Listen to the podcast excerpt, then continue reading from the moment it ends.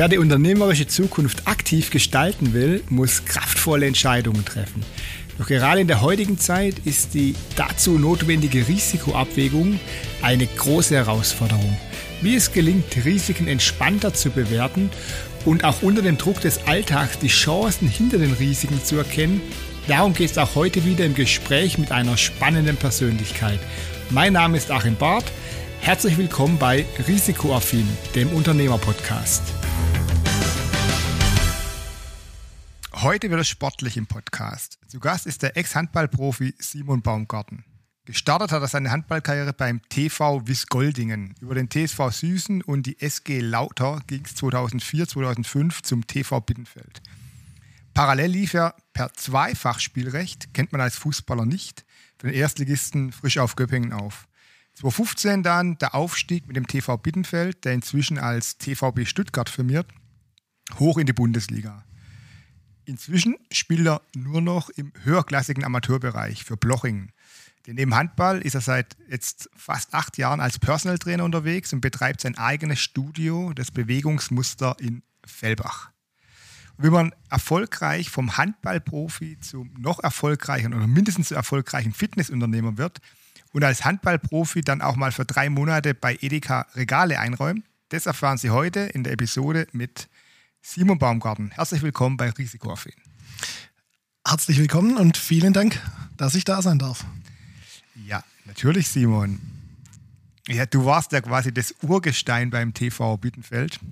Sagt man TV Bittenfeld oder TVB Stuttgart? Wie ist denn besser? Ja, heute ist natürlich TVB Stuttgart der richtige Name, aber die sag mal vorsichtig, alten Bittenfelder, die sagen natürlich immer noch, das ist unser Bitterfeld. Unser Bitterfeld, Bitterfeld aus Weiblingen. Also genau. Bittenfeld ist ja auch nur ein Ortsteil von, von Weiblingen. Ganz genau. Ja, ich glaube 15 Jahre äh, warst du im Club. Ja, das ist korrekt. 15 Jahre und davon acht Jahre dann in der ersten Bundesliga. Ja. ja. Aber du wärst fast Profi-Schwimmer geworden, gell? Warst ja auch äh, kurz vor Schwimmkarriere gestanden, ist das richtig? Ja, in meiner, in meiner Jugend ähm, hat mich mein Vater, der äh, aus Gmünd kommt, gebürtig, äh, und gemerkt, dass ich gerne äh, im Wasser unterwegs bin und hat dann irgendwann mal gefragt, ob ich nicht Lust hätte, im Schwimmverein mal vorzuschwimmen, um mal zu schauen, wie das denn für mich wäre. Und dem habe ich dann zugestimmt und dann hat man einen Termin beim, beim Schwimmverein in Schwäbisch Gmünd und die haben mich dann mehr oder weniger sofort verpflichtet und ja, äh, zu ein paar württembergischen Meisterschaften und zu einer Teilnahme in der deutschen Meisterschaft hat es dann auch im Schwimmen gereicht. Das heißt, du bereust nicht, dass dich für den Handball entschieden hast, nicht für das Schwimmen? Nein, um Gottes Willen gar nicht. Also ich hatte ja äh, dann irgendwann mal zehnmal die Woche Training im Handball und beziehungsweise fünfmal im Handball und sieben bis achtmal äh, im Schwimmen, weil das war damals dann auch erste Bundesliga in Schwäbisch Gmünd. Und äh, die wollten, dass ich die Schule wechsle und irgendwann musste ich eine Entscheidung treffen, weil ich beides nicht mehr unter einen Hut gebracht habe. Okay, ja. Heute ist der 2. Oktober. Ähm, das heißt, Brückentag, morgen ist Feiertag. Meine kleine Tochter sitzt oben und die ist bei der SG Schorndorf im Leistungsschwimmen. Was meinst du, soll man sie im Schwimmen lassen oder soll man sie zum Handball schicken? Ne? Also Winterbach hat, glaube ich, Handballmannschaft äh, und ich glaube, die Gerhard Städtner sind ganz gut im Handball. Was meinst du, was wäre besser fürs Kind? Es ist in erster Linie wichtig, dass die Kinder Spaß haben bei dem, was sie machen, egal ob sie Sport, ein Instrument oder sonst irgendwas machen. Und wenn die Kinder Spaß am Schwimmen haben, dann ist sicherlich Schwimmen nicht der verkehrteste Sport. Du meinst, Handball ist zu gefährlich. Du hast mir vorhin gesagt, du hast ähm, seit gestern zwei gerissene Adduktoren. Ja, jetzt ist natürlich Handball, äh, je höher man das Ganze betreibt, kein anerkannter Gesundheitssport. Und Verletzungen gehören da natürlich eher dazu wie beim Schwimmen. Das ist auch richtig, ja. Klar, ähm, Handball. Ich, ich, war es zugegebenermaßen, ähm, da ich äh, aus dem Schwarzwald komme, wo Handball überhaupt keine Tradition hat. Also ich glaube, ich, ich wüsste gar nicht, wo es bei uns einen Handballverein gibt. Das ist ganz anders wie hier in der Gegend war nicht so oft im Handball. Aber ich habe TV Bittenfeld in der Scharena, da hast du damals auch mitgespielt, äh, äh zugeschaut. Da geht es ja schon richtig zur Sache. Klar, du bist 1,93, 110 Kilo Wettkampfgewicht. Ähm, da scheppert es in der Kiste. Also kann man nicht vergleichen mit Fußball. Ähm, was ist denn so deine, deine Historie? Wie viel, ähm, sagen wir mal, Zeit als ähm, Verletzter oder Zeit als aktiver Spieler? Äh, hält sich das die Waage oder konntest du die meisten spielen? Und, und ja, wie war das über deine Profikarriere hinweg? Ja, also insgesamt gab es schon ein paar etwas größere Verletzungen, also mit einem Syndesmosebandriss, einem Innenbandriss im Knie, ähm, einem Kreuzbandriss, Mittelhandbruch. Ich hatte schon mal einen Adduktorenabriss auf der linken Seite und noch ein gerissener Brustmuskel. Hat so insgesamt ähm, knapp eine Saison beziehungsweise ein Jahr in Summe an Reha gekostet, äh, verteilt auf diese äh, gesamte Handballkarriere denke ich, es hätte natürlich auch besser laufen können, aber es ist schon so in Ordnung, wie es gelaufen ist. Ja. Das heißt, wenn nachher Fee kommen würde und sage, du kannst es nochmal einmal zurückdrehen, ähm, dann würdest du die Karriere, die Handballkarriere genauso wieder machen wollen, wie du sie erlebt hast. Ja, ich bin absolut zufrieden, wie die Handballkarriere gelaufen ist. Wie gesagt, aus der dritten Liga hoch in die erste Liga, dort dann Kapitän gewesen über Jahre hinweg. Ähm, ja, bin ich schon richtig stolz drauf. Der Heiner Brandt hat leider nicht angerufen. Das, das, war, das war sein Fehler, oder? Ja, im Nachhinein denke ich, dass es ein großer Fehler war von ihm, nicht irgendwann auch mal bei mir äh, durchzuklingeln. Aber nee, der hat sich nicht bei mir gemeldet, damals der Bundestrainer. Ja, genau. Für alle, die, die sich nicht so auskennen, Heiner Brandt äh, war viele Jahre Handball-Nationaltrainer. Ähm, da wurden sie, glaube ich, auch, wann wurden sie Weltmeister? 2007. Also ein Jahr nach dem Sommermärchen gab dann, gab es dann das richtig erfolgreiche Handballmärchen.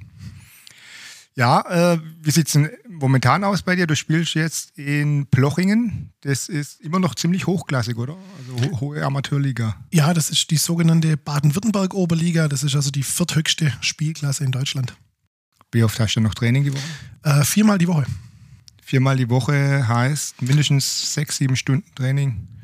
Ja, im Schnitt geht das Training immer so anderthalb, zwei Stunden und äh, viermal die Woche, also so irgendwas zwischen sechs und acht Stunden. Plus Spiel am Wochenende, klar. Okay. Und ich habe auch gelesen, du, du hast 2019 aufgehört bei Bittenfeld. Dann hast du erstmal nichts gemacht, zumindest mal äh, nichts gemacht, du hast Bewegungsmuster, aber jetzt mal handballmäßig.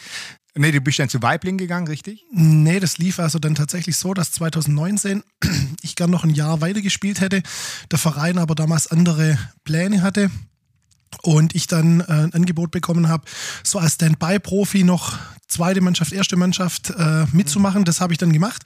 Und dann äh, gab es ja die Corona-Pause nach mitten in der Vorbereitung mehr oder weniger, wurde dann die Saison abgebrochen wegen, wegen Corona.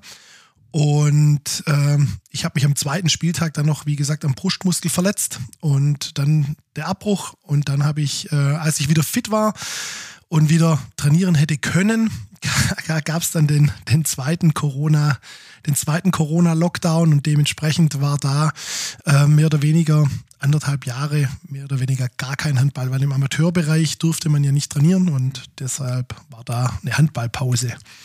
Eine Handballpause, genau. Was zwischendrin war, da kommen wir noch äh, gleich dazu. Aber du hast dann trotzdem in der Bundesliga gespielt. Bei, wie, wie ist der Verein? Wölfe Rittmar oder Rittmar? Damals hießen sie noch äh, Rimparer Wölfe. Rimparer Wölfe. Äh, jetzt heißen sie mittlerweile Wölfe Würzburg. Und ähm, ja, damals war das so, ich habe dann äh, in dieser Corona-Phase noch den Verein gewechselt, um mit meinem Bruder zusammenspielen zu können beim VfL Weiblingen. Und mit der zweiten, mit der zweiten Corona-Pause ähm, im Anschluss, Im Anschluss danach hatte ich noch ein Angebot aus der zweiten Liga und habe dann für insgesamt zehn Wochen und 16 Zweitligaspiele nochmal äh, Bundesliga-Luft schnuppern dürfen in Würzburg. Okay, cool.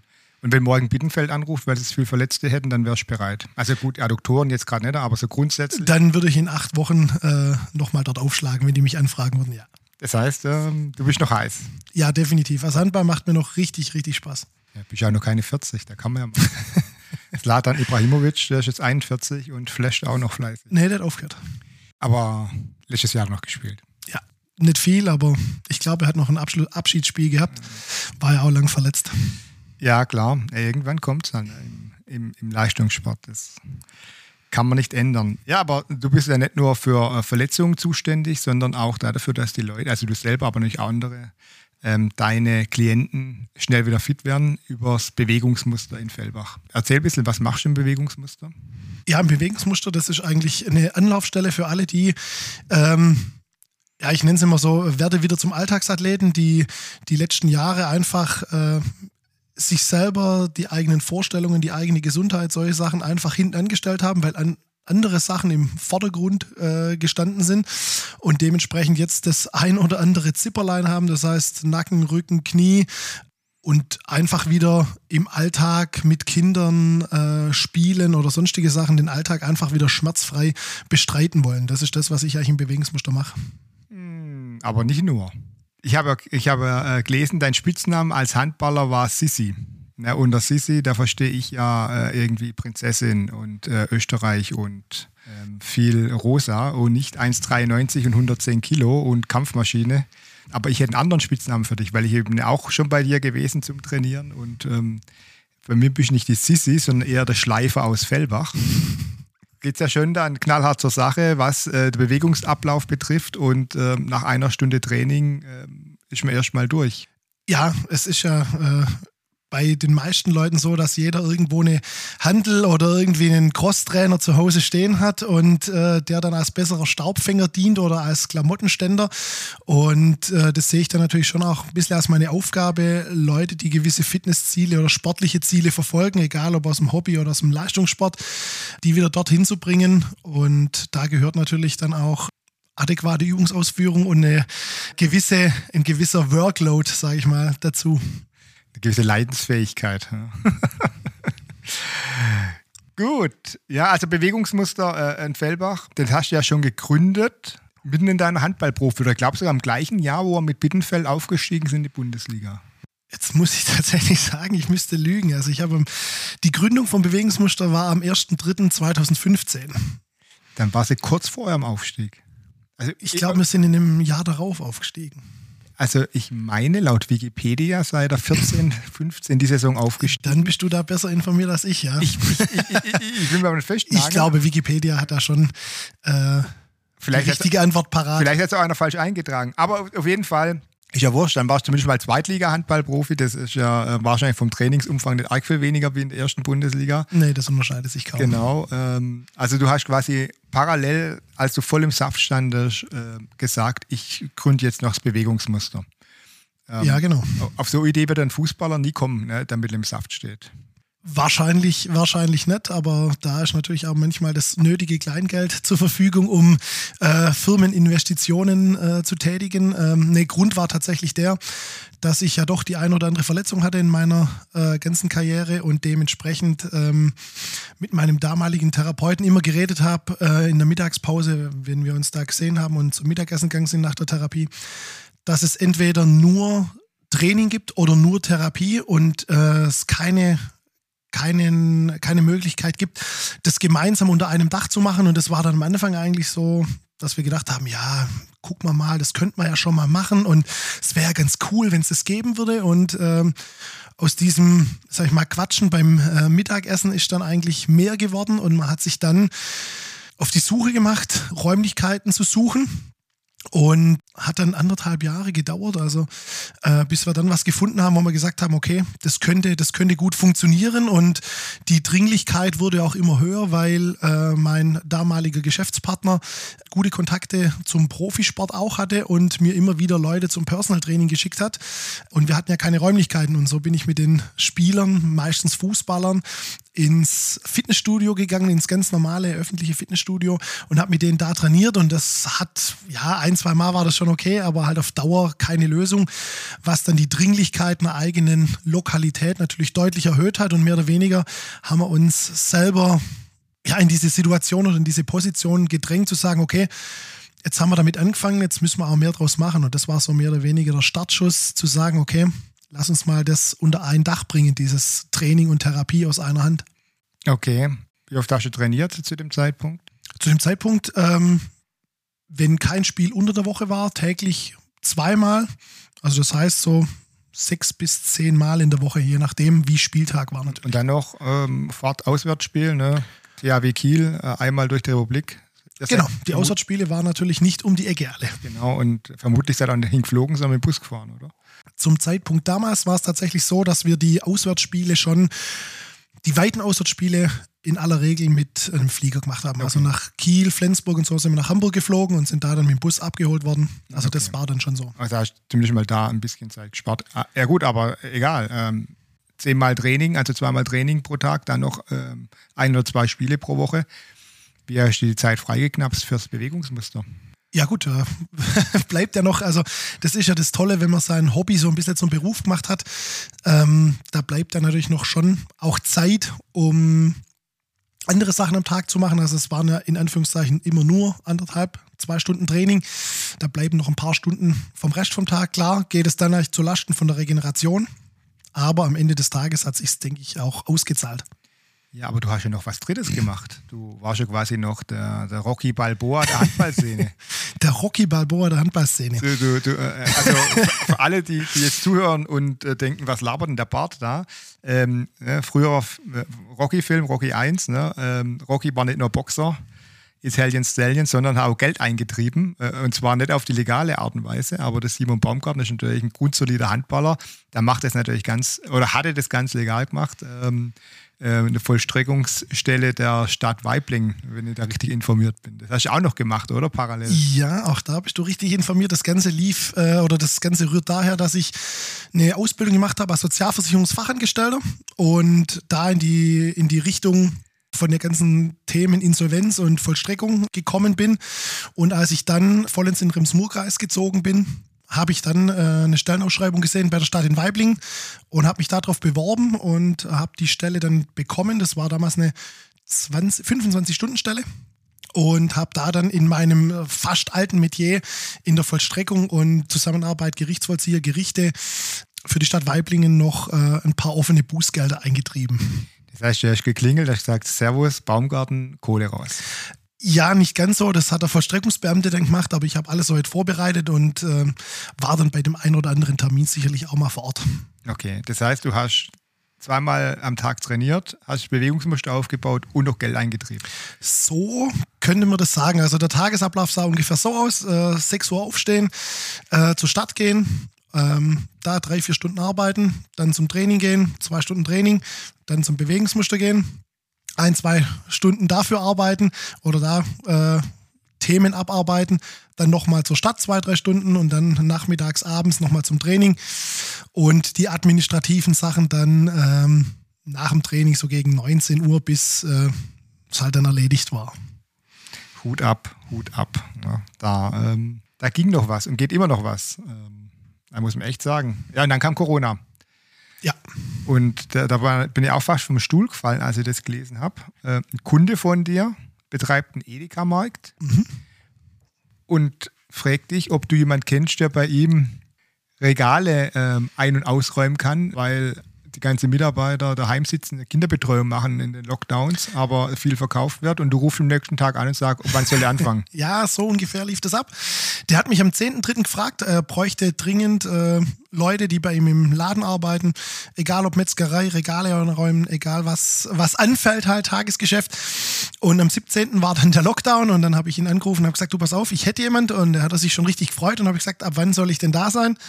Und dann war ich praktisch, ich glaube, es war der 18. schon, morgens um 5.30 Uhr beim Edeka und habe äh, Ware äh, abgeladen, kommissioniert und in die Regale eingeräumt, ja. Das heißt, du brauchst halt einfach. Ne? Da war Corona, es ging nichts, dann macht man halt bei Edeka, weil Handball spielen kann ich gerade nicht und Bewegungsmuster geht auch nicht. Und irgendwas musst du halt machen. So kann man das. Genau. Also ich wollte, ich wollte nicht nur daheim, daheim rumliegen. Und äh, ja, ein bisschen Geld muss man auch verdienen, weil die Rechnungen bezahlen sich nicht von alleine. Und wenn man nicht nur von seiner Sparnissen leben will, habe ich mir gedacht, dann ähm, bin ich mir auch nicht zu so schade, beim Edeka Regale einzuräumen. Also es lag nicht daran, dass der TV Bittenfeld zu wenig bezahlt hat an, an seine Spieler. Ja, zu dem Zeitpunkt äh, war ich ja nicht mehr beim TV Bittenfeld. Ja, aber im Vorfeld war ich denke mal. Ach so, ja, um Gottes Willen, nein. Also alles, alles entspannt. Okay. Ähm, ja, und wie war das mit ähm, Bittenfeld? 15 Jahre von der dritten Liga bis zur Bundesliga hoch und dann ist halt der Profisport unerbittlich. Äh, Simon, es war schön mit dir und tschüss. Kann man das so sagen oder oder wie, wie ja, so läuft das ja in der Regel ab. Also da ist, ähm, solange man performt, ist das alles, ist das alles gut und äh, irgendwann ist jedem seine Zeit mal abgelaufen und dann wird man völlig, völlig legitim, wie es im Profisport ist, äh, einfach ausgetauscht. Ja. Ist im Handball, im Fußball, im Basketball so, dann ist man einfach ausgetauscht. Okay. Und Abschiedsspiel, wie war das? Abschiedsspiel gab es äh, keins. Also ich glaube nicht, dass das im Handball so sehr verbreitet ist. Der eine oder andere hat natürlich eins. Klar, hätte ich jetzt nicht Nein gesagt zu einem Abschiedsspiel, aber kam bisher nie äh, die Anfrage, ob man da nicht nur was machen sollte. Naja, vielleicht kommen wir ja noch auf die Idee. Kann man, vielleicht brauchen sie dich ja nochmal und haben deswegen kein Abschiedsspiel gemacht, weil sie gedacht haben, ja, wer weiß, vielleicht spielt er noch. ja, vielleicht. Für die erste Mannschaft. Ne? Das ist ja durchaus möglich. Ja, wir sind jetzt im Podcast risikoaffin, ne? also geht es ja auch immer um, um Risiken, unternehmerische Risiken, äh, die, die, man eingeht oder vielleicht auch nicht eingeht. Jetzt bei, bei dir ist es ja extrem. Ich meine, du hast dich irgendwann mal entschieden, nicht Sozialversicherungsfachangestellter zu sein, sondern Handballprofi zu werden. Das war ja schon mal Entscheidung. Hast du gewusst, ich packe das, also es, ich, ich komme bis zur Bundesliga? Oder du hast schon mal gespielt, auch noch relativ jung schon, warst du ausgeliehen an Frisch auf Göppingen, hast da relativ jung dann schon Bundesliga gespielt und bist dann aber wieder runter zu Bittenfeld in die dritte Liga. Mhm. Also das lief, das lief damals so ab. Frisch auf Göppingen war, glaube ähm, eine der ersten Mannschaften, die dann gesagt hat, okay, wir machen so eine sogenannte Handballakademie und ziehen so aus dem Umkreis die ganzen äh, guten Nachwuchsspieler zentral bei uns ähm, zusammen. Und damals, jetzt müsste ich lügen, war ich 14 oder 15 und mein Landestrainer von der, vom Handballverband Württemberg, der Kurt Reusch, war damals, ich sag mal, der Feuerwehrmann, weil Frischow äh, drohte abzusteigen aus der ersten Liga. Und wir durften damals schon auch zu Zweitliga-Zeiten, durften da die zwei, drei besten Spieler von dieser Handballakademie regelmäßig bei den Profis oder bei den Bundesliga, äh, bei der Bundesligamannschaft mittrainieren. Und es war von Anfang an schon so, dass äh, ich ein gewisses Balltalent hatte, aber das, das kann man nicht planen. Also es geht da relativ schnell auch mit Verletzungen. Und deshalb war es mir auch immer wichtig, dass ich neben dem Handball einen Notanker habe, dass wenn mal irgendwas passiert, dass ich sagen kann, okay, ich habe äh, eine Ausbildung, ich habe vielleicht auch einen Job, den ich nebenher mache, weil ich einfach weiß, wie schnell es gehen kann, wenn man verletzt ist, dann äh, nicht mehr keinen Vertrag mehr kriegt und auf einmal sagt, oh, jetzt bin ich in, in, in Liga 4 ähm, oder kann vielleicht gar nicht mehr spielen. Das sind ja alles Sachen, die passieren können und da wollte ich mich bestmöglich darauf vorbereiten. Und ich durfte damals oder ich hatte damals einen äh, Vertrag unterschrieben beim Frischauf, einen Dreijahresvertrag mit 18 damals. Und habe dann die Vorbereitung und alles mitgemacht, aber es war relativ schnell klar, viel Einsatzzeiten fallen für mich nicht ab. Und dann habe ich nach Möglichkeiten geguckt, was man denn da machen könnte.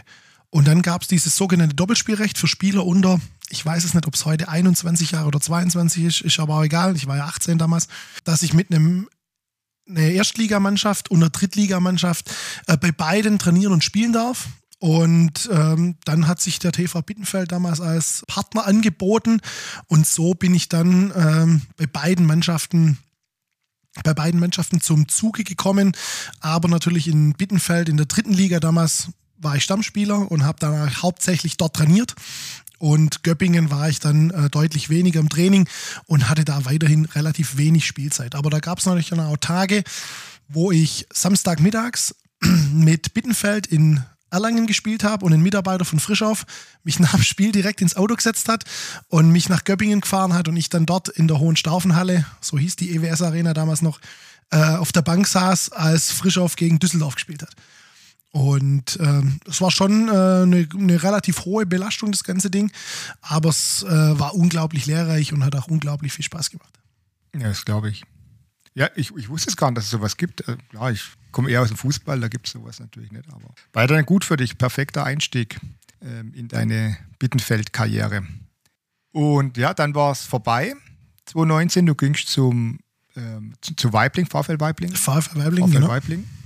Die spielen jetzt die gleiche, gleiche Klasse wie, wie äh, Bloching jetzt? Nein, die waren letztes Jahr äh, in der gleichen Liga und sind äh, mit zwei Aufstiegen hintereinander jetzt in der dritten Liga. Ah, okay. Da warst du auch vorgesehen als sportlicher Direktor.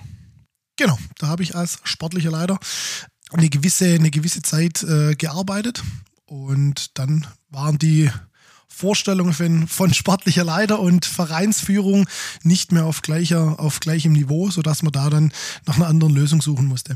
Das heißt, du hast dann gesagt, okay, die Vorstellung von mir als derjenige, der für den Sport verantwortlich ist, also für die Ausrichtung der, der ersten Mannschaft und das, was die Vereinsführung will, passt nicht. Genau, ich habe äh, mit der Vereinsführung ganz normal äh, die Saison geplant und habe gesagt, äh, wie ich mir das vorstellen würde.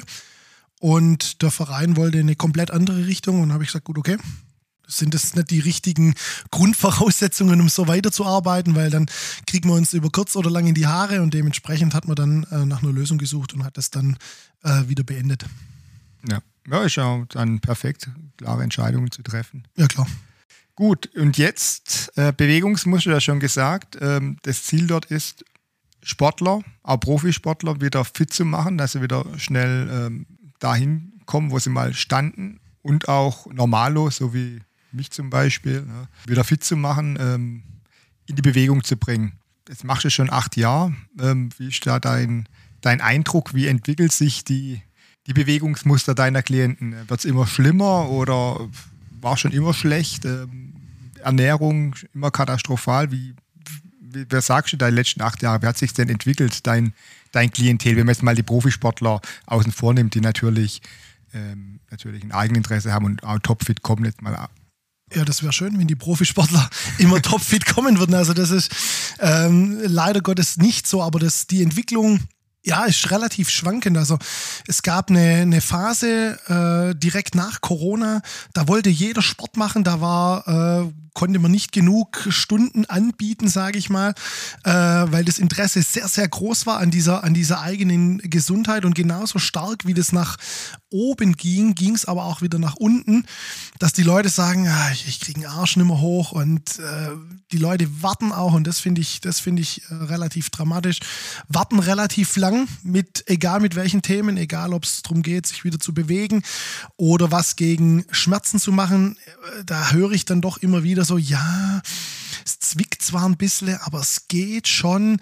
Und irgendwann hat man einfach zu lang gewartet und dann ist die Verletzung oder das Thema so groß, dass die Leute mit deutlich mehr Aufwand wieder zu alter Stärke, sage ich mal, zurückzuführen sind, wie wenn sie gleich von Anfang an gesagt hätten, okay, ich kümmere mich mal drum. Gesundheit, äh, ja, es gibt ja immer diesen Spruch, es gibt halt tausend Krankheiten, aber nur eine Gesundheit. Dementsprechend kümmert euch rechtzeitig drum, wenn irgendwas ist, dann ist es meistens wesentlich schneller erledigt und wesentlich einfacher, wie wenn man dann nachher warten, wartet, bis es dann ganz schlimm ist oder im schlimmsten Fall sogar eine Operation notwendig ist, wo man ja eigentlich auch noch nicht weiß, was ist das Ergebnis der Operation, kommt das raus, bin ich dann wieder beweglich, habe ich dann keine Schmerzen mehr. Ist ja alles nicht garantiert bei einer Operation, dementsprechend frühzeitig drum kümmern. Genau, also du machst ja einen sehr guten Job als äh, Personal Trainer, Du hast Sozialversicherungsfachangestellter gelernt, du hast Handball gespielt, du warst in der Vollstreckungsstelle. Ähm, wo hast du die Fachkunde geholt, ähm, dass du das Bewegungsmuster oder dass du die Kompetenz hast, die Leute zu trainieren? Ähm, natürlich, klar. Äh, mittlerweile 20 Jahre Leistungssport ähm, zeigt einem natürlich äh, relativ viel und bringt einem natürlich auch Kontakte in die Sportwelt überall hin. Aber hauptausschlaggebend war eigentlich mein damaliger Partner, mit dem ich das Bewegungsmuster 2015 gemeinsam eröffnet habe. Gelernter Physiotherapeut, der in den ersten anderthalb, zwei Jahren mich immer mit dabei hatte, wenn er an der Bank gearbeitet hat, äh, was die ganzen Therapievorgänge angeht, was die ganzen Testungen angeht und, und, und. Und er hatte damals ein Angebot von der ATP World Tour, also vom Tennis-Weltverband. Und ich stand mit Roger Federer und Rafa Nadal auf Tour gegangen, wo ich gesagt habe, ja, Once-in-a-Lifetime-Angebot, das kann man eigentlich nicht ablehnen. Und über ihn hatte ich dann natürlich äh, Kontakte zu diesen ganzen Ärzten, Therapeuten, international überall und konnte da dann entsprechende Fortbildungen direkt besuchen, also eins zu eins bei den entsprechenden Leuten.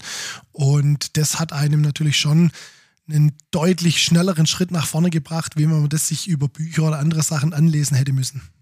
Okay. Also einfach so durch ein gutes Netzwerk und dann äh, so ein 1 zu 1 Praktikum kann man sagen. Genau. Also Ausschließlich gutes Netzwerk und dann die richtigen Leute äh, angesprochen, um zu sagen, was muss ich machen, damit ich mal bei dir eine Woche mitgehen kann oder keine Ahnung, drei, vier Tage, um einfach da von den besten Leuten zu lernen, ja. Ja, und man merkt ja auch, ähm, dein Training hat Hand und Fuß. Ne? Da, der Profi durch und durch. Also das, was du als Handballer gemacht hast, machst du jetzt natürlich auch als, als Personal Trainer. Ähm, kann ich auf jeden Fall aus eigener Erfahrung so sagen. Ja, dann Corona war vorbei und ähm, das Training geht weiter. Sag mal, ein Ziel ist bei uns immer im, im Podcast noch was mitzugeben ähm, für die Hörerschaft da draußen. Jetzt haben wir natürlich männliche und weibliche Hörer. Jetzt erstmal für die männlichen Hörer der ultimative Tipp, wenn man es folgendes überlegt. Äh, weil man sagt, du hast das Ziel, du hast jenes Ziel. Man hat eine, eine gewisse äh, Hosengröße mit den 20er Jahren gehabt und jetzt will ein 30-Jähriger die Hosengröße erhalten, ein 40-Jähriger die Hosengröße, also vom 20-Jährigen und 50-Jährigen. Also die haben immer das Ziel, ich möchte quasi von, meine, von meiner Statur, von meinem Körperbau her in die Hose passen, in die ich als 20-Jähriger reingepasst habe. Wie muss ein 30-Jähriger trainieren, wie muss ein 40-Jähriger trainieren, wie muss ein 50-Jähriger trainieren, dass das Ziel erreicht oder seinen Status quo beibehält. Könnt ihr alles Gleiche machen oder was, was ändert sich im Alter? Also die können definitiv nicht alles Gleiche machen, weil der, der ein oder andere sicherlich auch mal die ein oder andere Verletzung oder das ein oder andere Problem in den Jahren zuvor äh, sich, sich äh, im Körper eingestellt hat, also irgendwelche Probleme. Deswegen können die nicht das Gleiche machen. Also mein absoluter Tipp wäre Schlafhygiene. Ganz, ganz großer Tipp, bevor ich überhaupt irgendein Training mache.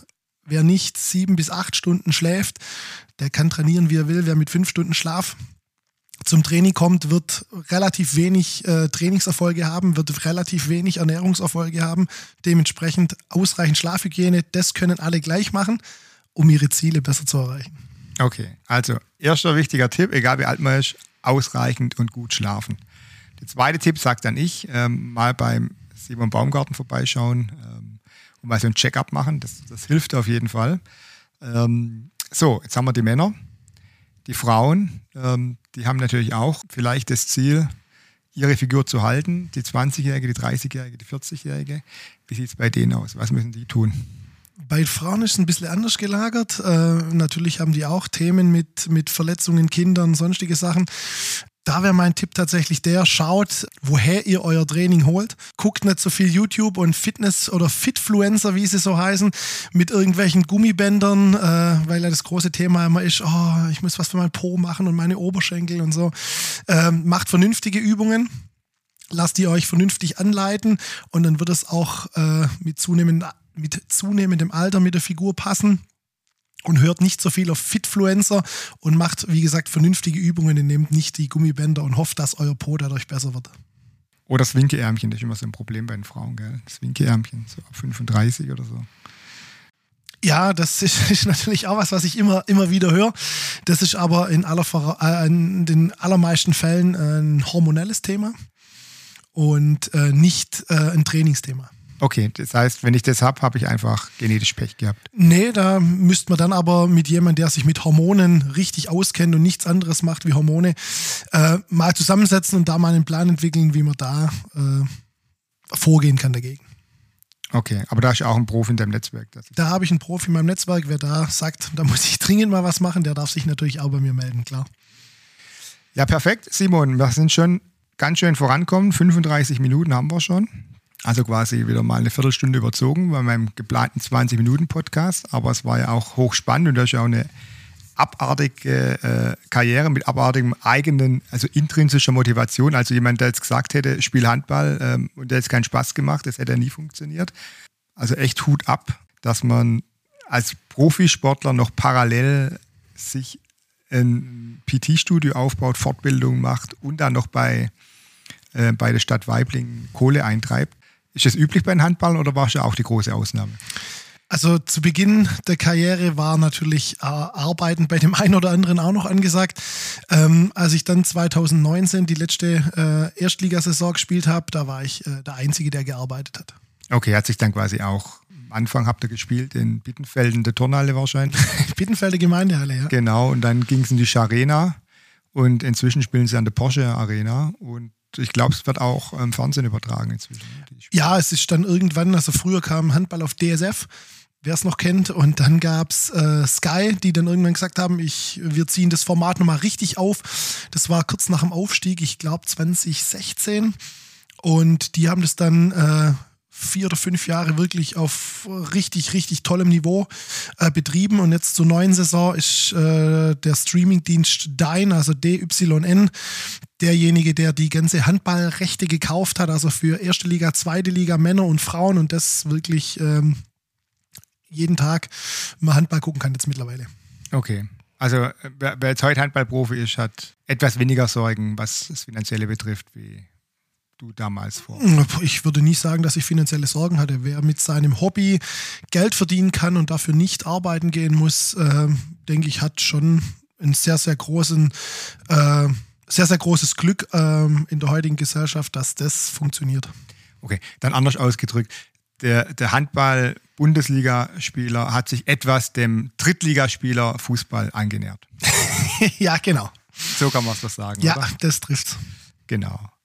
Ja, super, Simon, vielen Dank, ähm, dass du hier dabei warst im Podcast und ähm, wünsche dir alles ähm, Gute fürs Bewegungsmuster und wäre natürlich total cool, wenn ich dich nochmal sehen würde in der Porsche Arena, wenn du für die TVB aufläufst, weil die Verletzungszeugen haben und du dann nochmal in dem Fall vielleicht der Klassenerhalt sicherst. Das wäre doch nochmal was. Das wäre vielleicht dann Abschiedsspiel relevant. Oder Gut, wenn ich, wenn ich, wenn ich bei einem, bei einem Klassenerhaltsspiel mitspielen dürfte für ein TVB in der Porsche Arena und mir da einen Klassenerhalt schaffen, das wäre mir mehr wert als ein Abschiedsspiel, definitiv. Alles klar. Super, dann haben wir's. Simon, ich wünsche dir noch einen schönen Tag. Danke gleichfalls und vielen Dank. Gerne. Ja, und damit sind wir schon wieder am Ende der heutigen Episode und die wichtigste Frage lautet, welche Erkenntnis war für Sie heute besonders wertvoll? Schreiben Sie mir gerne eine Nachricht an podcast.achim-bart.de. Und ich freue mich natürlich, wenn Sie beim nächsten Mal wieder dabei sind. Empfehlen Sie diesen Podcast auch gerne an Ihre Freunde und Bekannte weiter, natürlich ganz ohne Risiko. Denn wir brauchen auch gerade jetzt in dieser Zeit wieder mehr Mut, Risiken einzugehen, um die Herausforderungen, die vor uns liegen, zu stemmen. Bis zum nächsten Mal hier bei Risikoaffin, dem Unternehmerpodcast. Ihr Achim Barth.